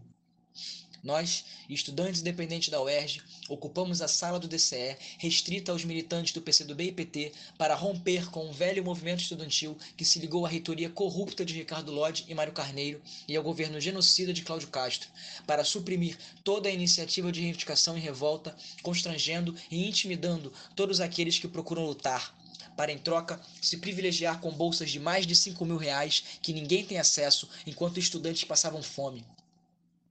Nossa ocupação surgiu também do rompimento com o restante do movimento estudantil eleitoreiro. A mesa da maior Assembleia Geral em anos na UERJ, mobilizada de maneira independente pelos estudantes, foi usurpada por estes para alterar as pautas definidas e tornar a pauta principal um palanque eleitoreiro para promover seus partidos afundados em palavras vazias de ação. Com isso, esvaziaram a Assembleia, depois confundiram os estudantes com suas hesitações e antagonizaram a proposta de ocupar a sala do DCE com a de um ato, sem local e sem data, se escondendo por trás da necessidade de preparação. Forçaram os estudantes a escolher um ou outro e contaram votos como se pudessem inventar mãos levantadas. Decidimos por romper com essa ação oportunista e imobilista, que levou a nenhuma mobilização dos estudantes organizada por eles, para agir quando os estudantes precisam, revelando que entre uma oposição e uma hegemonia, ambas oportunistas e eleitoreiras, a única diferença é quem está no poder. Ocupamos também para defender a tática de ocupação como o método mais avançado para conquistar nossos direitos. Ocupar não é depredar nem vandalizar, é tornar nosso aquilo que deveria ser, mas que nos foi negado. É como com tudo que é nosso, cuidar e preservar. É demonstrar para aqueles que se acham intocáveis por estarem em um espaço de poder e que com isso enriquecem mantendo a nossa pobreza, que podemos tomar esse espaço e descobrir que nunca precisamos deles. Ocupamos também, por fim, para elevar a radicalização da mobilização estudantil na luta por nosso direito à permanência na UERJ. Lutamos pelo pagamento imediato dos auxílios atrasados e nesta sexta-feira ele caiu. Mas não temos dia fixo para receber e nos foi revelado que o orçamento está ameaçado desde agosto. Os auxílios atrasam frequentemente e não têm garantia de continuar no próximo ano. No bandejão, que deveria ser gratuito, é cobrado R$ 14,25 para os estudantes que recebem o auxílio alimentação de 300 reais. Os campi periféricos não possuem bandejão.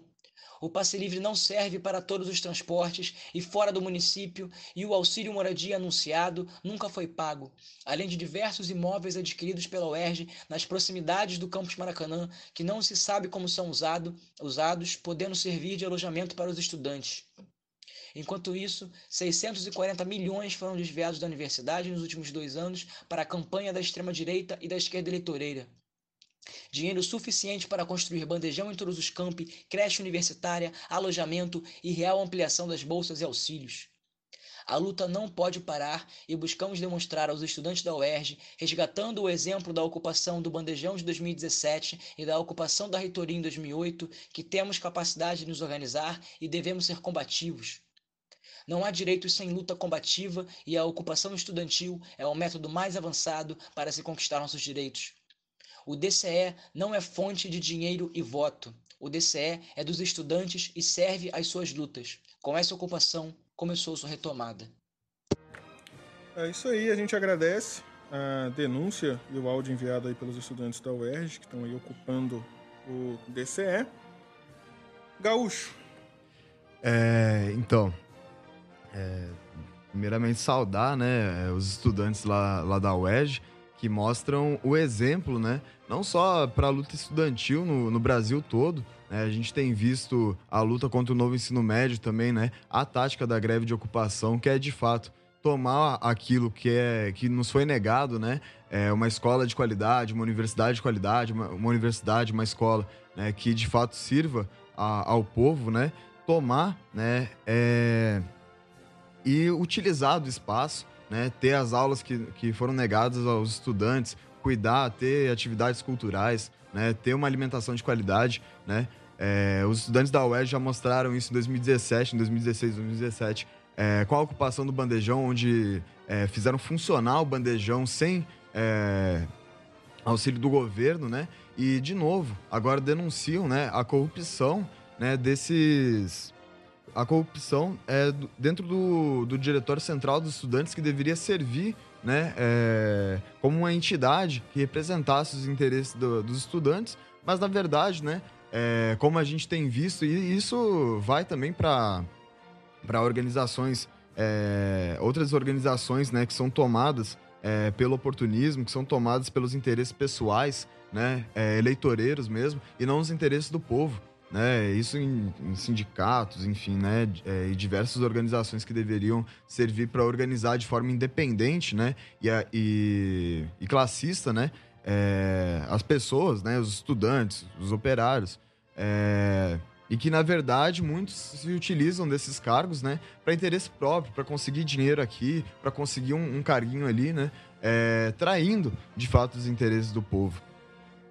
Então serve de exemplo aí, né? Os estudantes eles fizeram a assembleia é no dia, não saber o dia exato agora, mas fizeram é, a assembleia e da assembleia já ocuparam, né? É, já é, pararam a avenida lá no Rio de Janeiro e daquela, daquela combativa manifestação, né, decidiram que iam ocupar né, é, a, o DCE né, denunciando né, os, os verdadeiros traidores do povo, né, denunciando aqueles que, botar, é, que pegaram o dinheiro que deveria servir né, para os interesses do, do povo, para a massa estudantil, e se utilizaram para seus interesses pessoais. Né? Então tá lá a foto do, dos canalhas, né? É, tá lá a foto daqueles safados lá que, que, que roubaram mesmo, né?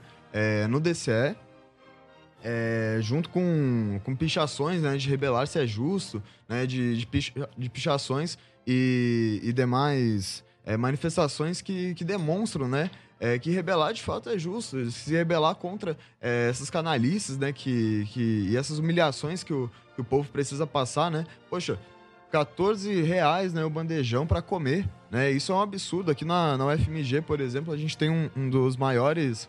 É, um dos maiores preços, né? É, no Brasil. É 5,60 para comer, para jantar, né? Parece pouco, assim, quando falo o, o preço, mas, assim, quando tem que... É, para o estudante que tem que, que não consegue uma bolsa, né? Que consegue uma bolsa de, de 400, agora aumentou para 700 reais, né?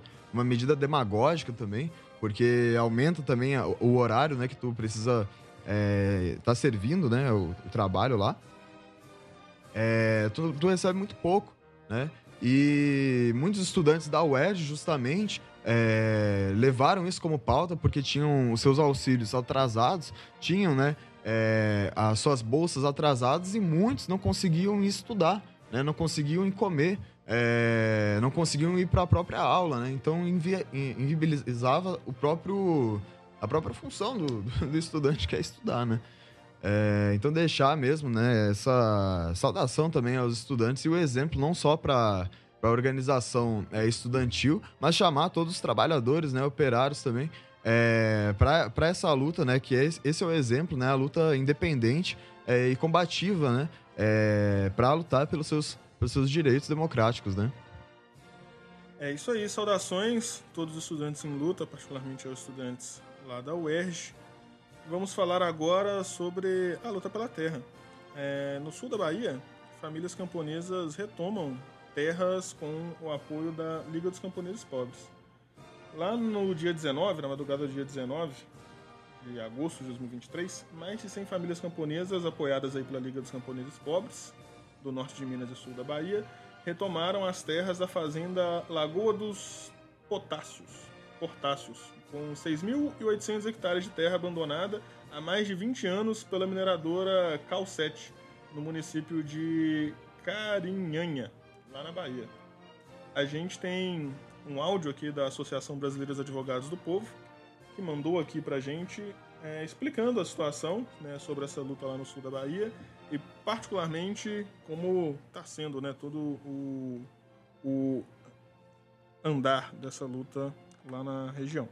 Então a gente vai passar o áudio aqui para vocês e já já estamos de volta. Bom dia, ouvintes do programa Tribuna do Trabalhador. Aqui quem fala é Kátia, advogada da Associação Brasileira dos Advogados do Povo, Gabriel Pimenta. E eu venho informar sobre uma ação que estamos acompanhando, é uma ação de reintegração de posse ajuizada pela Calcete contra várias comunidades camponesas é, em Carinhã, Oeste Baiano. Trata-se de uma fazenda de 6.800 hectares que encontra-se abandonada há mais de 20 anos e o que se faz nela é a degradação do meio ambiente com desmatamento para carvão. Houve retirada dos camponeses em fevereiro e uma nova ocupação por outro grupo foi feita no dia 19 de agosto conformando o acampamento Mãe Bernadette em homenagem à líder quilombola assassinada em Simões Filho, na Bahia. Em 29 de agosto, o juiz da comarca local determinou o cumprimento da reintegração de posse e essa ordem não foi cumprida. E as mais de 100 famílias de poceiros é, seguem se organizando e reivindicando o direito de usufruir dessa terra é, abandonada para que possam lá viver e trabalhar. E o acampamento ele foi organizado pela Liga dos Camponeses Pobres do Norte de Minas, Sul da Bahia. E, e eles reivindicam o cumprimento da função social. É um direito, é um, na verdade, é um dever é, é, constitucional é, o cumprimento da função social é, da terra e se ela não cumpre esse, esse, essa função social, não tem o porquê é, permanecer é, ali abandonada e também sendo usada de esgoto, de, de multas, porque é isso que a Calcete faz. É, essa fazenda ela é usada para receber ali todas as multas que são aplicadas pelos órgãos de fiscalização do meio ambiente vão para aquele CNPJ, para aquela fazenda. E, e essa fazenda ela está situada em Carinha, é, em Carinhanha e é, Lagoa dos Portaços.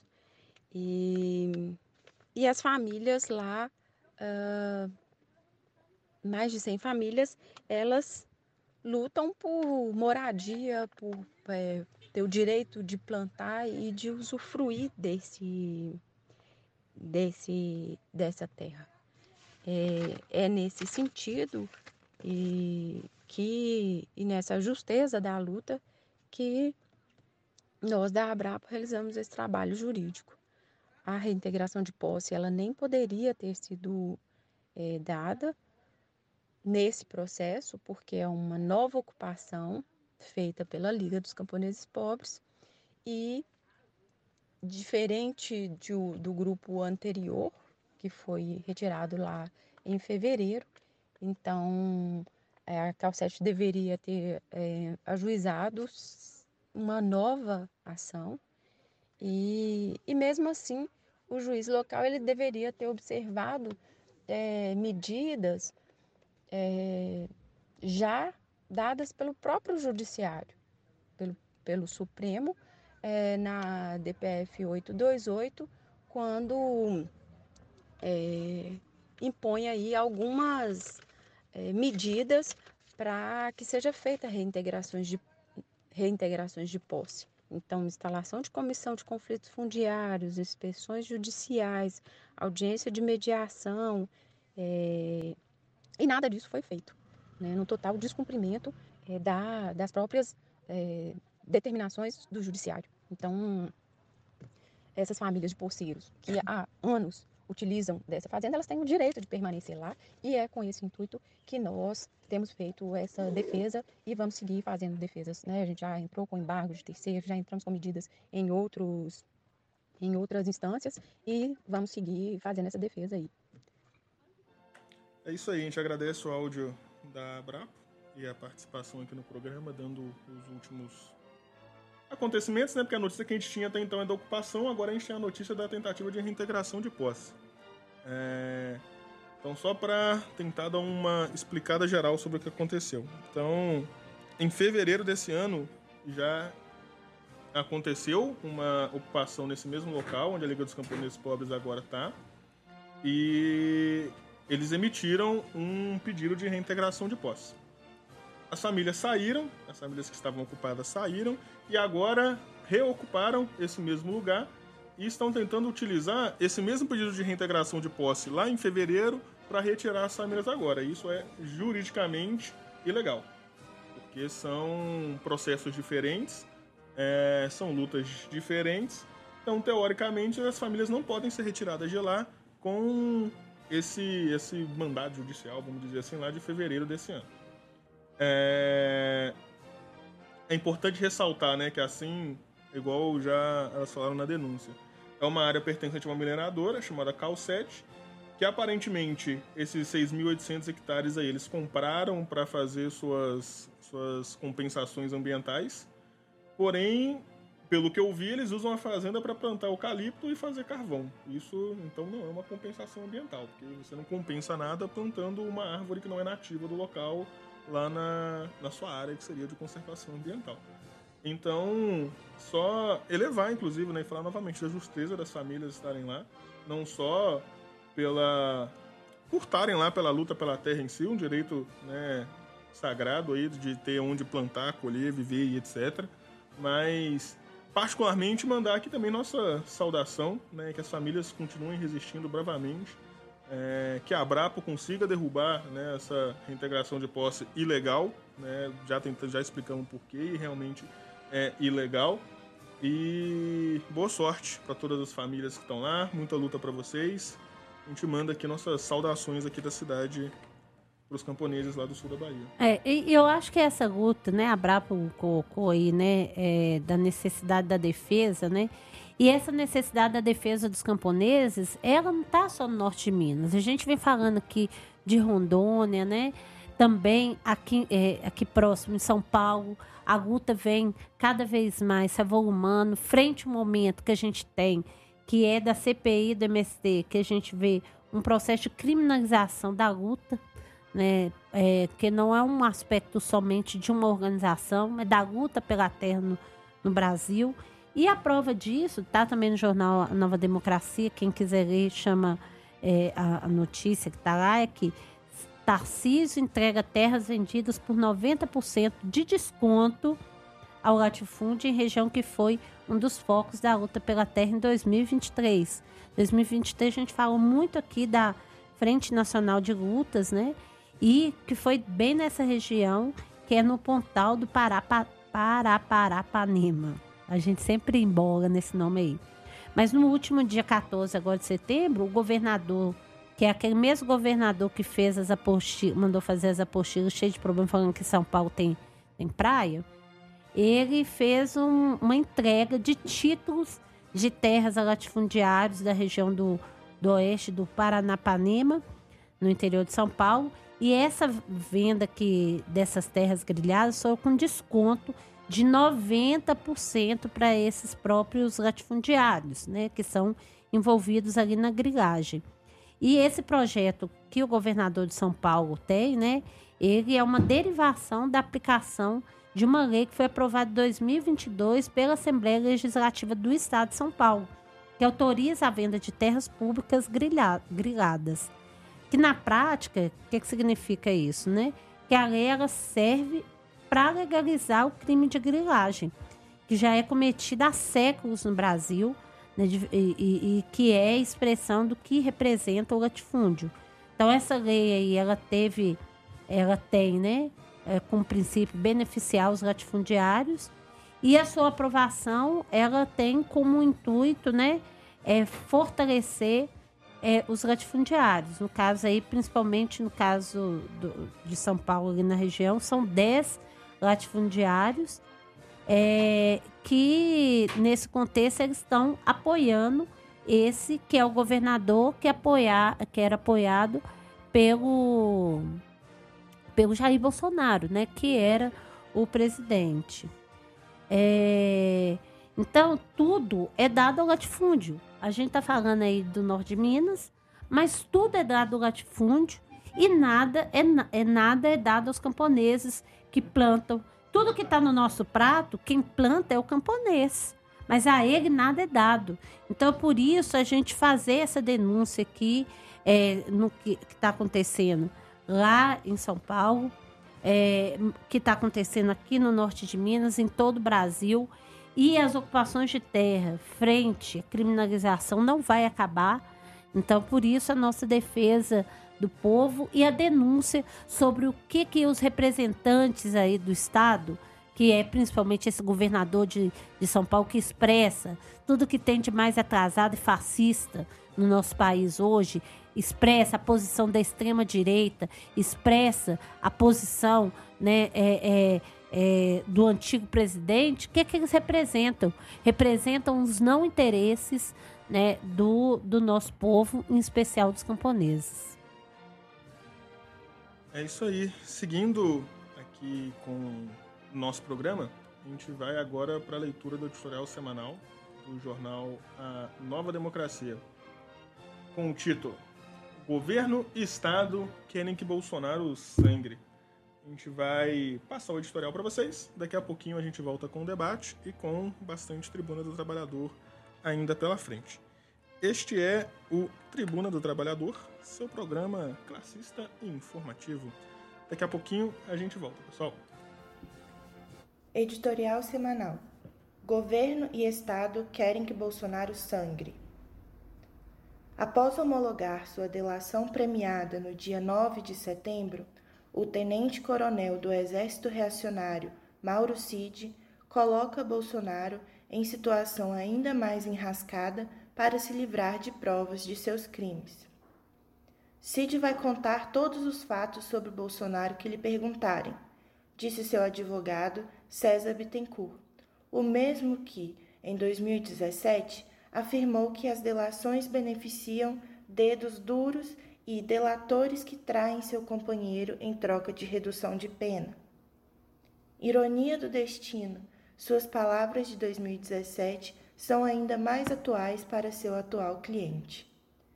Para agravar a situação, no dia 12, o ex-candidato a vice-general Braga Neto teve seu sigilo telefônico quebrado por investigação de corrupção na intervenção militar do Rio de Janeiro de 2018. A família do capitão do mato, Bolsonaro, está em polvorosa. Segundo interlocutores ao monopólio de imprensa, ninguém do convívio de Bolsonaro sabe ao certo o que Cid dirá, e todo seu entorno político está desesperado, com receio de serem lançados ao leão. Em culto religioso, a sua esposa, milagrosamente transformada em dirigente do PL, chorou, evocou o nome de Deus em desespero e aos berros disse que sua família estava sendo traída. Essa é a síntese da situação do horroroso clã Bolsonaro. A tendência, todavia, segue sendo a de que não seja preso agora. A sangria de Bolsonaro, lenta e constante, interessa mais às forças em disputa do que sua prisão neste momento. Ao oportunismo, é útil ter um saco de pancada a bater sempre que surgirem críticas de seu próprio campo a seu governo. Ao alto comando das Forças Armadas, uma vez que a situação é esta, também interessa murchar a liderança bolsonarista nos quartéis e entre as vivandeiras de quartel para tentar reconquistá-las, dessa vez sob seu mando absoluto. E a direita tradicional, quanto mais sangrar Bolsonaro, mais se abre a possibilidade de viabilizar a tal terceira via e poder descartar Luiz Inácio. No centro da crise militar, o alto comando das Forças Armadas busca dissociar-se o quanto mais rápido de Bolsonaro. Todavia, este e o alto comando são indissociáveis. Bolsonaro e o bolsonarismo é a elevação ao extremismo da premissa e da doutrina do alto comando das Forças Armadas. Suas agitações e preparativos de ruptura institucional são elevação ao extremismo do plano de intervenção militar, que o próprio alto comando planificou a partir das revoltas populares de 2013 e pôs em marcha a partir de 2015 com sua ofensiva contra-revolucionária preventiva. Embora pretendam se aproveitar da sangria de Bolsonaro para se afirmar, a verdade é que o alto comando das Forças Armadas se coloca em situação muito delicada com sua coesão abalada, como ficam expostas nas contradições entre generais reservistas e da ativa, coesão abalada entre alto comando das Forças Armadas e o grosso das tropas, praças e baixa e média oficialidade majoritariamente bolsonaristas, sem coesão com a base de civis bolsonaristas, decepcionada com os, entre aspas, generais melancias e com a queimação das forças na opinião pública. Não há mais muitas margens políticas para os generais golpistas manobrarem. Essa é a situação atual da crise política e militar de pugna no seio das classes dominantes locais e no governo de turno da coalizão reacionária. As massas populares devem aproveitar a divisão entre seus exploradores e opressores para mobilizar forças em defesa de seus direitos e por verdadeira e nova democracia. Enquanto isso, no Chile, as ruas estão em ebulição pela passagem dos 50 anos do golpe militar de Augusto Pinochet, seguido por um regime dos mais sanguinários que se instauraram no subcontinente naqueles idos e que durou 17 anos. Gabriel Boric, presidente do país, se elegeu no influxo da extraordinária jornada de 2019, manipulando-as para a via eleitoreira e de, entre aspas, nova Constituição. Passado um ano no governo, o cabeça da falsa esquerda oportunista do país tem que amargar uma contundente derrota. A nova Constituinte dará, como resultado, uma Constituição formulada, sobretudo, por uma coalizão da extrema-direita e a direita civil. Uma Constituição que manterá o essencial da Constituição pinochetista, contra a qual tantos lutam as massas populares chilenas. É o desígnio histórico do oportunismo vender a luta popular por um miserável prato de lentilhas. É isso aí. Esse foi o editorial semanal do jornal A Nova Democracia. Governo e Estado querem que Bolsonaro sangue. Com a palavra, professora Lívia. Eu acho que esse momento, né, semana aí, a gente viu vários fatos que vem acontecendo, né?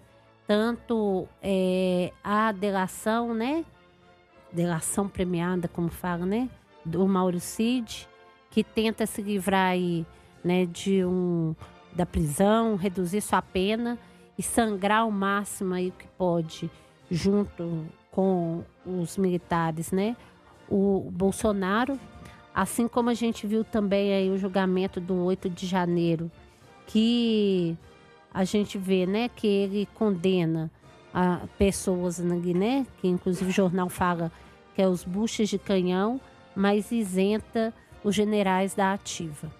É, esse contexto que a gente está tá vendo hoje não está fora do contexto que a gente viveu nos últimos anos onde o alto comando organizou desde os levantamentos de 2013, né, é, nesse processo do, da, né, das revoltas que aconteceram, que eles viram que ali estava tava ali sinalizada, né, é, um processo de revolta e que isso podia não ter volta para eles, né? Então, é, as manifestações de 2013 teve como resposta a partir de 2015 uma organização de um golpe, de um golpe que foi se efetivando, né, tendo como na cabeça né, o alto comando das Forças Armadas, que expressam né, nesse contexto a direita, né, a direita que estava ali apontando que o caminho era de tomada do Estado, né, da, do, do, do poder do Estado. E o Bolsonaro, né, como a gente sempre colocou aqui, ele serviu a isso, a plane, a, ao processo de planificação, para que isso, por regras institucionais, acontecesse. Né? É, e hoje, fruto de todo esse processo que tem, né? seja pelas joias, seja pela né, a questão da, de não vacinas, ou tudo que vai caindo sobre o Bolsonaro, o que a gente vê é, é, é claramente uma ação de sangrar né, dele não ser preso, mas sim de sangrar o máximo para beneficiar todos os grupos que estão vinculados nesse processo todo. Que aí tá a extrema direita que vai se esvaziando e dando lugar à direita, que no caso aí é o alto comando, que estava também ali com, com Bolsonaro na extrema direita.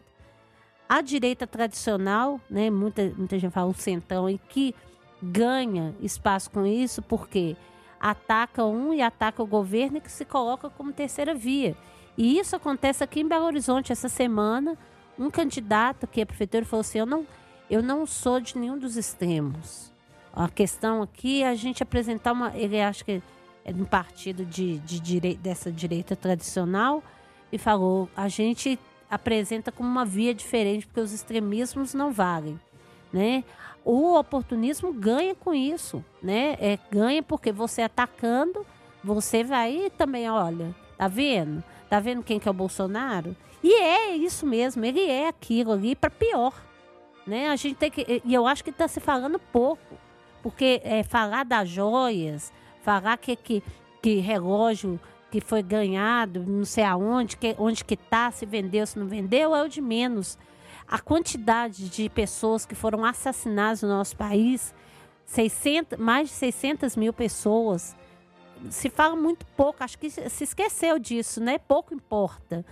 E é um criminoso, assim como outros que estão aí festejando tudo isso.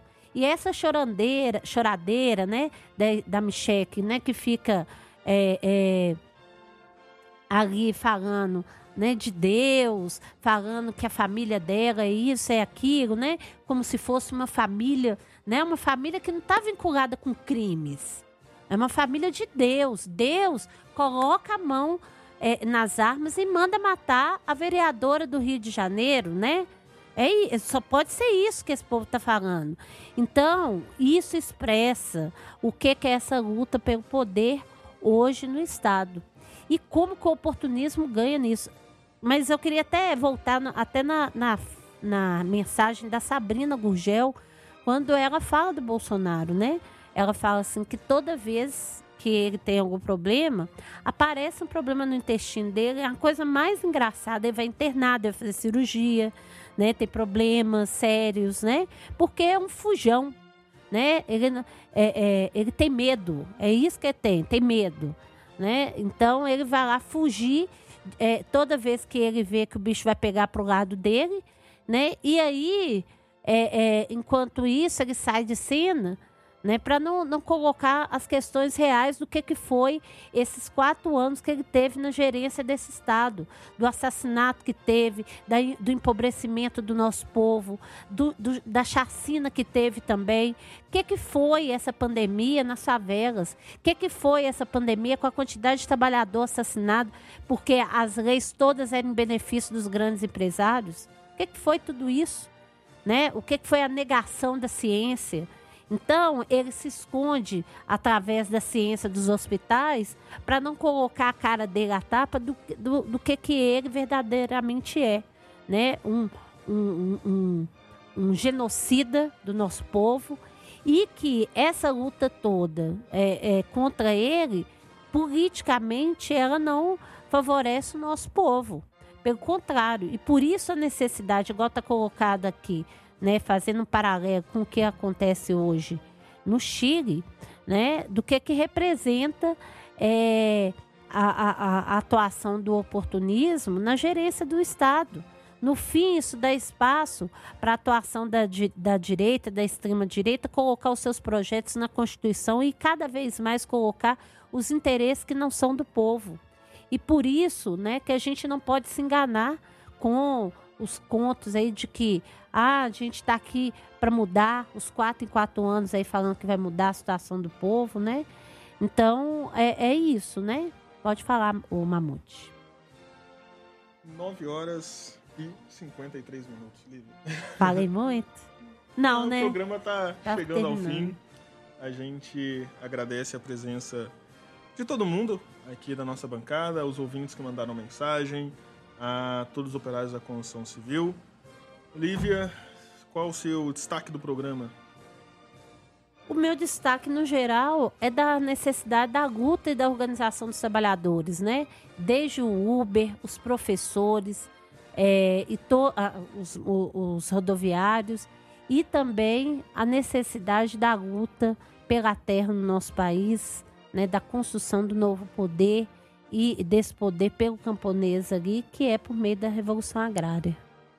Gaúcho, muito obrigado por ter participado. Seu destaque do programa. É, eu que agradeço, né? Deixar de novo é, o agradecimento aqui. E meu destaque né, do, do programa é a luta organizada, né? A importância da luta organizada e combativa, independente, né? É, de todas as categorias, né? Mas no geral da classe trabalhadora, né? Tanto dos estudantes como dos operários e dos camponeses, né? A gente vê é, aqui, por exemplo, também o ataque, né? Que tem sido feito agora aos sindicatos, né? É, os ataques seculares, né? Que têm acontecido nos sindicatos, que chamar também né, o, o, os trabalhadores a entrar em defesa né, é, do, da unicidade dos sindicatos é, e deixar mesmo essa saudação né, aos povos em luto é, e dar a luta independente e combativa, né, que só dessa forma é, a gente luta de fato pelos interesses do, do povo, né, sem interesses pessoais, sem é, interesses individuais, então, individuais, né, então deixar essa saudação mesmo. A gente agradece a sua presença. Thaís, muito obrigado pela participação. Qual o seu destaque no nosso programa?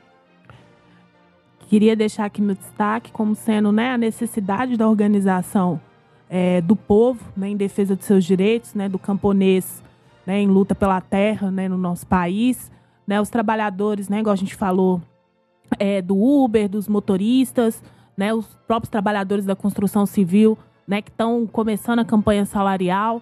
Né? Então, acho que o programa, né, mais uma vez, trouxe é, isso como foco, né? necessidade da nossa organização em defesa dos nossos direitos, né? que só assim que a gente vai conquistar as coisas. É isso aí. Obrigada pelo convite, estamos sempre aí disponíveis.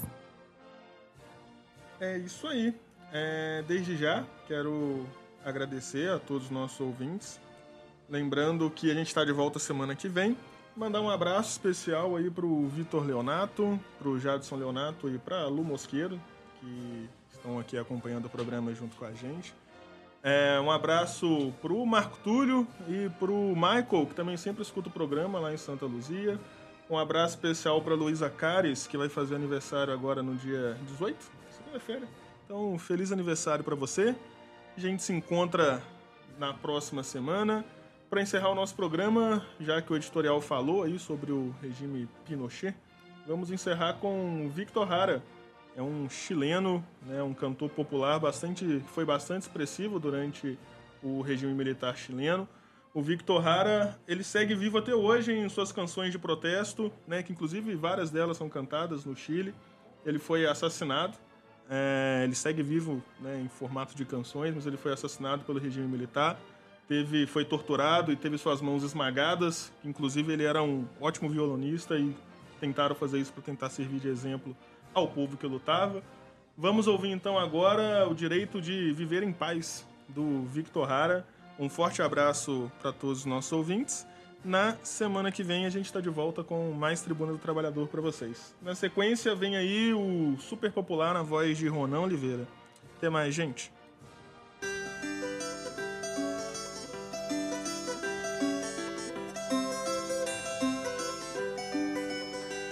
el